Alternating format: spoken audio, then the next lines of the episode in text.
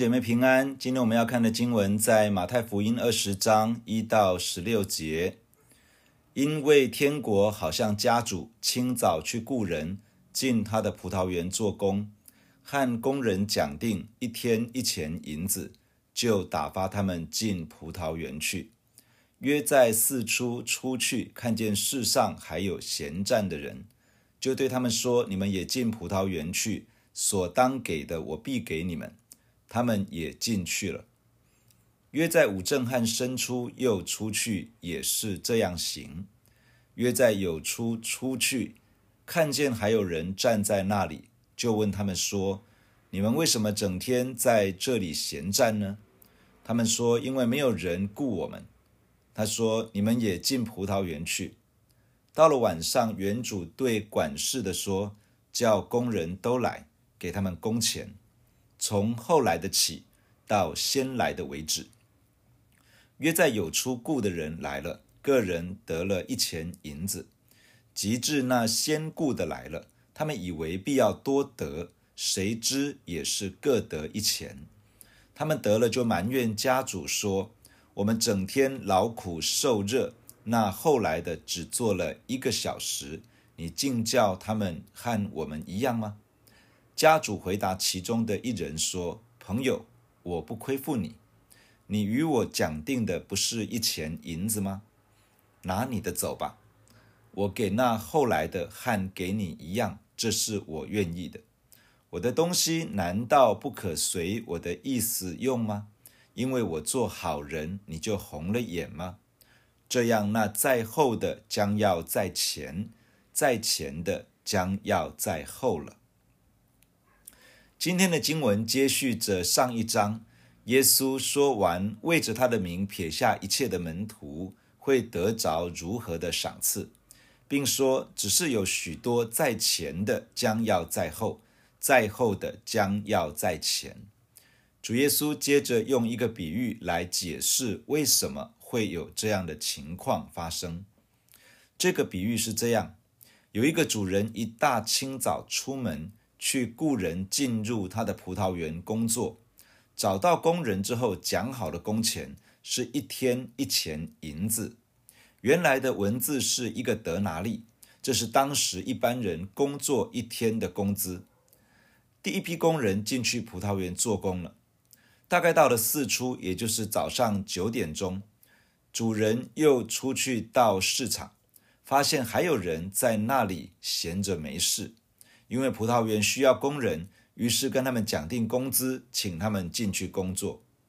午正就是中午十二点，以及申初，也就是下午三点，主人又发现有人闲着没事，因为葡萄园的需要，于是又把这些人找进去。当然，工资也都是谈好了。到了酉初，也就是下午五点，主人发现市场上还有人闲闲没事，就问他们为什么一整天闲在那里。他们说没有人雇佣他们，于是主人也找他们进去。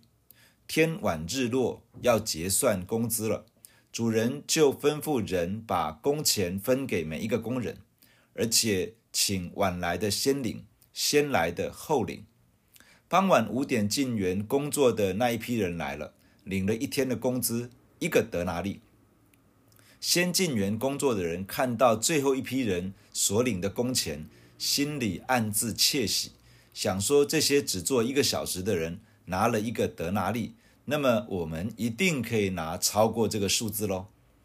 不料钱发到他们手上也是一个德拿利，这下子他们心里很不高兴，就对主人发出怨言，觉得很不公平。主人回答其中一个，表示这就是讲好的工资啊，而且钱的主权是我的，我随着自己的意思给钱。有什么不可以呢？我照着自己的想法运用我的东西，请问有什么不可以呢？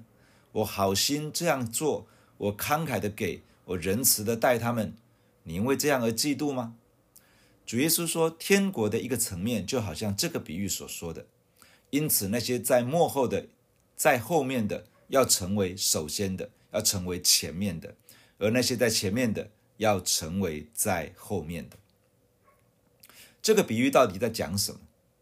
对于现代人而言，很容易同情早先进园的工人，因为我们里面的观念是劳资对立，加上同工同酬，所以很自然会觉得这个主人极度的不公平，甚至可说是强辩而不讲理。更极端一点，可能会认为这简直是在鼓励闲懒不做事的人，可以睡到下午三点，然后起床去做最后一两个小时，照样爽领一天的工资。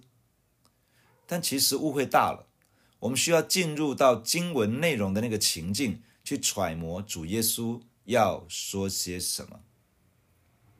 这个比喻其实是用一个门徒一听就懂的事情，来说明耶稣要传达的真理。从比喻的描述来看，有许许多多的人在市场或者说市集当中等候有人雇佣他们去做工。也就是说，不是每个人都有机会得到工作。主人一大清早进到市场，看见一些人站在那里等候机会，于是主人给了他们机会。首先被雇佣的一批人，不是因为自己的条件。而是因为主人的拣选，因为主人给予这个机会，所以他们可以进入葡萄园中工作。所以在本质上，他们得着工作是因为主人的恩典。没错，主人会将他们当得的工资给他们，但是他们有机会工作领工资，这本质上其实是一份恩典。接下来，不论是早上九点、中午十二点、下午三点，到下午五点，在任何一个时段被雇佣进入葡萄园做工的工人，都不是因为自己的条件，他们原本都在等候工作的机会，只是等候的时间有长有短。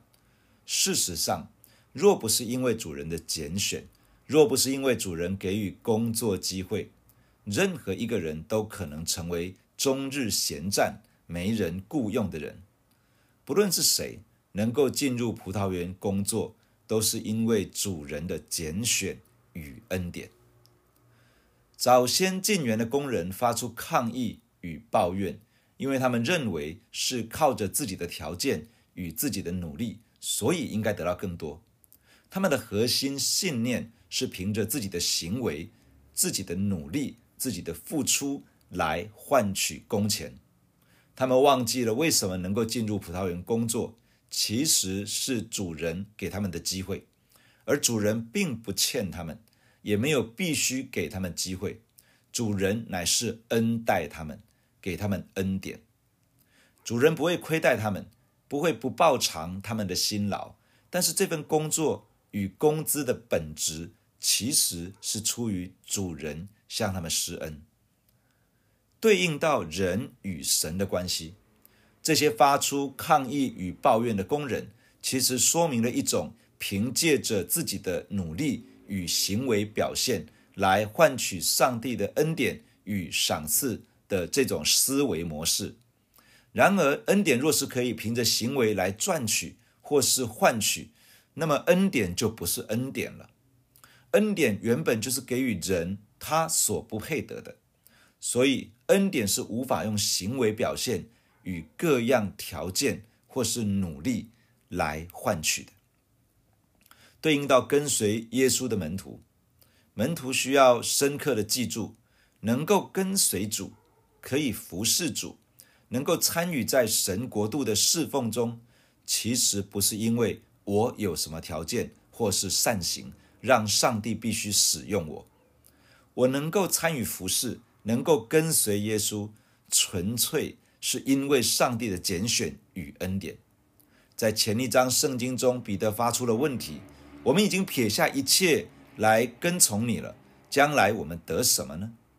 彼得告诉门徒，将来要与主同坐在宝座上，一同施行审判的权柄，而且门徒所撇下的，主会使他们得着百倍，并且要得到永生。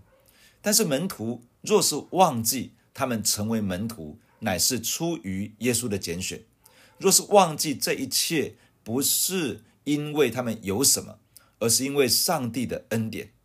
他们若是以为是自己的行为表现、自己的努力付出、自己的奉献与摆上，使得他们比将来要成为门徒的那些人更有资格多一点从神拿到什么好处，那么他们就错了，因为一切都只是因为上帝的拣选与恩典，跟我是谁无关，跟我拥有什么背景无关，也跟我付出多少努力与代价无关，一切都只是恩典。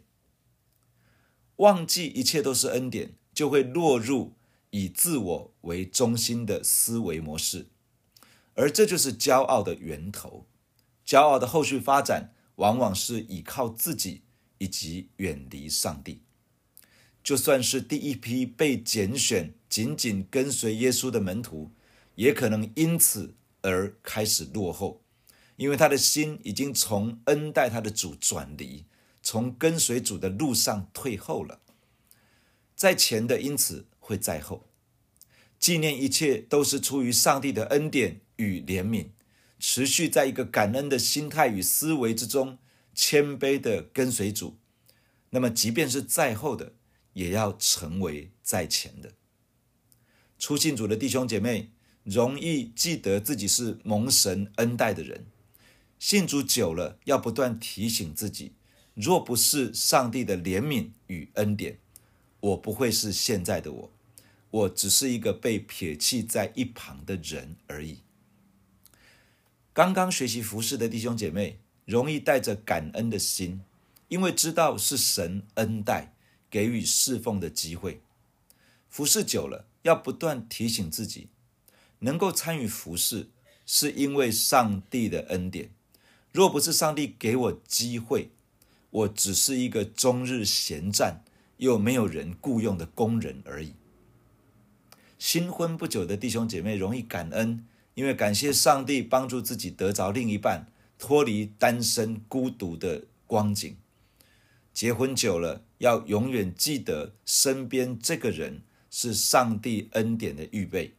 我要谦卑的学习如何与另一半。一同进入上帝更深的恩典之中。我们要以同样的态度来面对生活、学校、工作、教会。我们能够成为今日的我们，是因为上帝的恩典，而不是因为我是谁，不是因为我有什么可以夸口之处，更不是因为我付上了什么代价，而是因为恩典。没错，上帝会报偿我付出的努力，他确实会奖赏为了耶稣的名而放下一切、付上代价跟随主的人。然而，不要忘记，这一切都是恩典。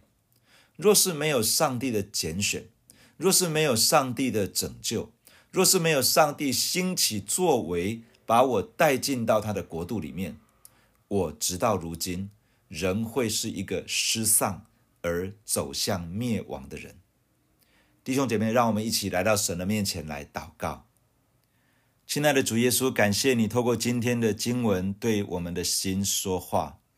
主耶稣，我们在你的面前承认，我们很容易忘记一切都是恩典。信主久了，服侍久了，经验多了，日子过久了，常常会忘记一切都是出于上帝的恩典。主啊，我们来到你的面前，我们回转。我们承认一切都是恩典，我们能够认识主是恩典，有救恩是恩典，我们蒙怜悯是恩典，我们可以走进教会是恩典，我们的心可以打开来接受耶稣是恩典，我们的罪可以得赦免是恩典，我们的生命可以改变是恩典，我们的信心可以提升是恩典，我们有机会服侍是恩典，我们有力量跟随耶稣是恩典。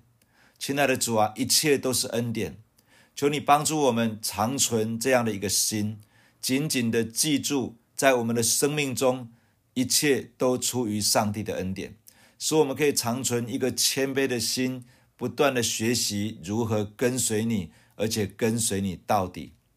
主啊，你帮助我们，救我们脱离那种以自我为中心的思维模式，救我们脱离内心的骄傲。就我们脱离那种迷思，以为好像是因为我的条件、我的能力、我的背景、我的恩赐才干而成就了今天的我，其实是你的恩典成就了今天的我们。主啊，你保守我们在你的面前可以一生谦卑的跟随你、服侍你。主啊，你亲自的赐福，特别当我们看到你兴起许多的人，你兴起许多的作为，你兴起许多荣耀的工作的时候，主让我们更带着一个敬畏神的心，带着一个感恩的心去欣赏你的工作，而且能够学习，带着一个谦卑的心，与许许多多的弟兄姐妹同工。一起在你的国度里面前进，求主赐福在我们的身上，来保守我们，与我们同在。谢谢你把这一天交托在你的手中，带着我们回到恩典的根基，回到恩典的核心。谢谢你听我们的祷告，奉耶稣基督的名，阿门。假如你喜欢我们的分享，欢迎订阅并关注这个频道。假如你从今天的分享当中得到帮助，欢迎你分享给更多的人。